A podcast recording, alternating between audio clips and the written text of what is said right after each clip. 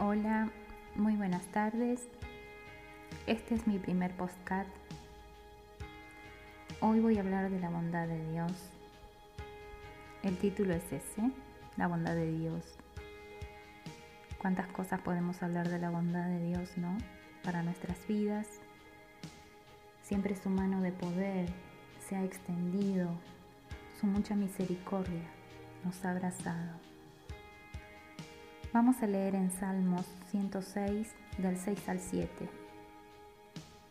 Y dice, hemos pecado como nuestros antepasados, hicimos lo malo y actuamos de manera perversa.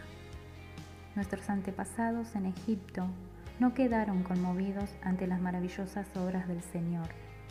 Pronto olvidaron sus muchos actos de bondad hacia ellos. En cambio se rebelaron contra Él en el Mar Rojo. Las escrituras nos enseñan que las bondades de Dios son nuevas cada mañana, ¿no? En Lamentaciones 3.23 habla de eso.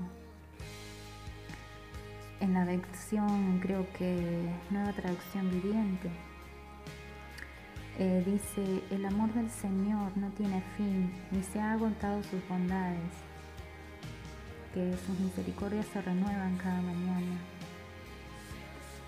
Pero en este pasaje nos explica que el pueblo de Israel, por su paso en el desierto, se olvidaron de los milagros y las bondades de Dios para con ellos. Esto nos revela, expone el corazón del ser humano, ¿no? Eh, que el ser humano tiende a olvidar lo que Dios hizo o ha hecho en sus vidas a favor de ellos.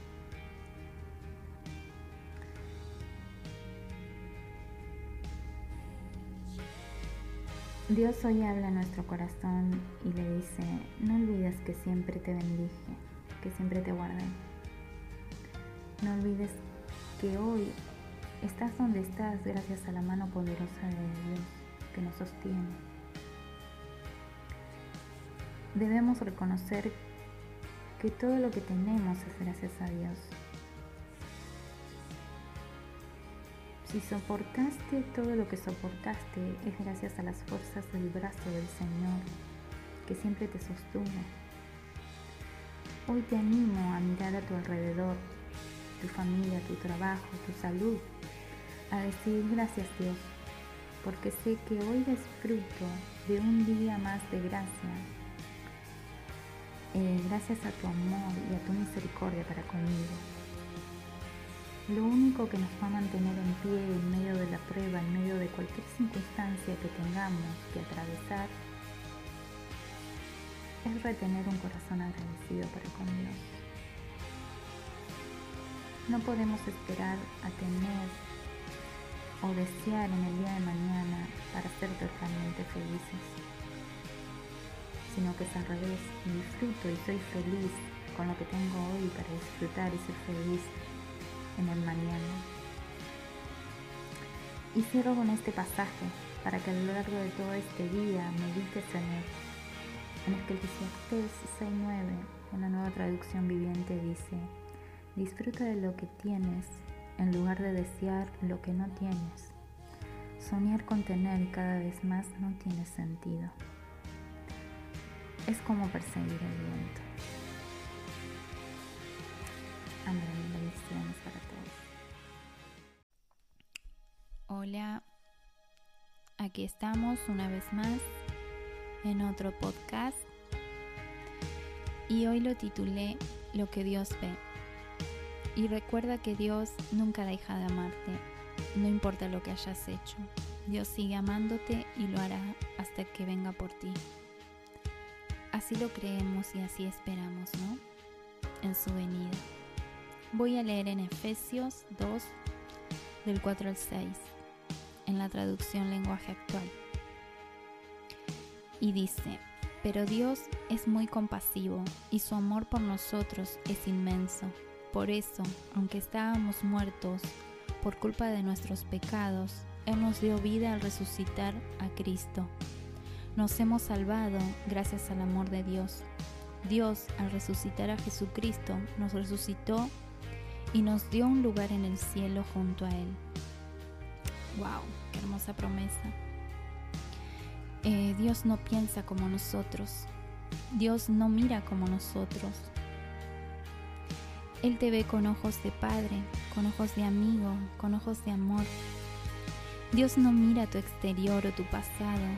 Dios no mira cómo te vistes, qué te pones o qué dejas de ponerte, ni tampoco lo que hayas hecho ayer o hace dos años. Dios mira tu corazón. Es en tu corazón donde se encuentran tus pensamientos, tus sentimientos, lo que haces, lo que dices y tus deseos más profundos. Por eso Él anhela tu corazón. Su palabra dice, mis pensamientos no se parecen en nada a sus pensamientos y mis caminos están muy por encima de nuestra imaginación, de lo que podamos imaginarnos. Pues así como los cielos están más altos que la tierra, así mis caminos están más altos que sus caminos y mis pensamientos más altos que sus pensamientos. Esto lo encontramos en Isaías 55, 8 y 9. ¿Y por qué Dios anhela tanto nuestro corazón? ¿Por qué Él anhela tu corazón? Es porque en tu corazón es donde todo comienza. Los buenos o los malos deseos. Tu corazón tiene el poder de influenciar tanto para bien como para mal. Por esta razón Él quiere gobernar en tu corazón, ser tu Señor, el dueño de tu vida. Él quiere ser tu dueño. Él quiere ser tu sueño jamás alcanzado. Él sabe que donde esté tu corazón estará allí también tu tesoro. Lo dice su palabra. Dios más que nadie te conoce en profundidad cómo fue, eh, porque fue Él mismo, ¿no? El que te creó. Entonces, ¿quién más que Él para conocerte? Eh, vivimos en la vida sin un rumbo fijo, creyendo que en años posteriores encontraremos nuestro destino en este mundo y sin darnos cuenta que cuando le conocemos a Él empieza eh, realmente nuestro verdadero destino.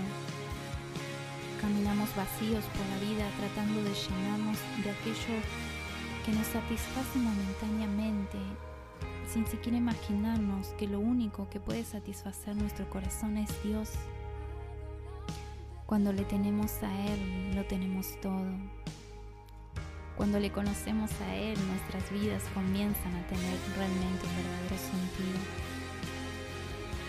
Desde hace mucho tiempo atrás, Dios escribió tu historia para que un día pudieras encontrarte con tu verdadero propósito.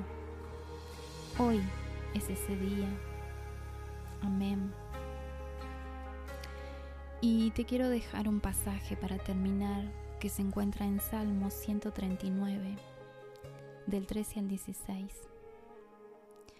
Y dice, tú creaste las delicadas partes internas de mi cuerpo y me entretejiste en el vientre de mi madre.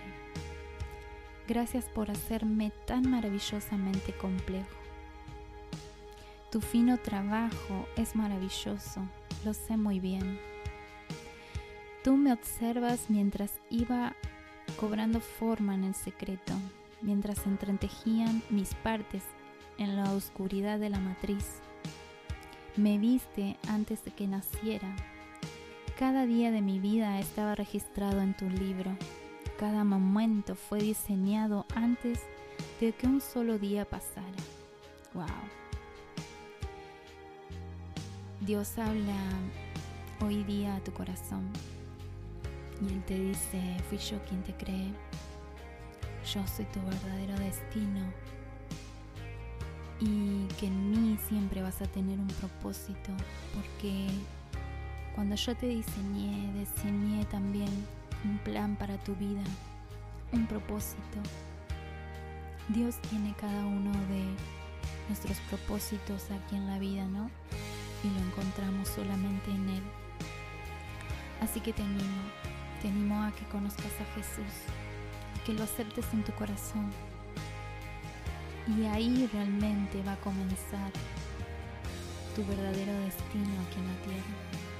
Ahí realmente vas a encontrar cuál es tu propósito. Amén.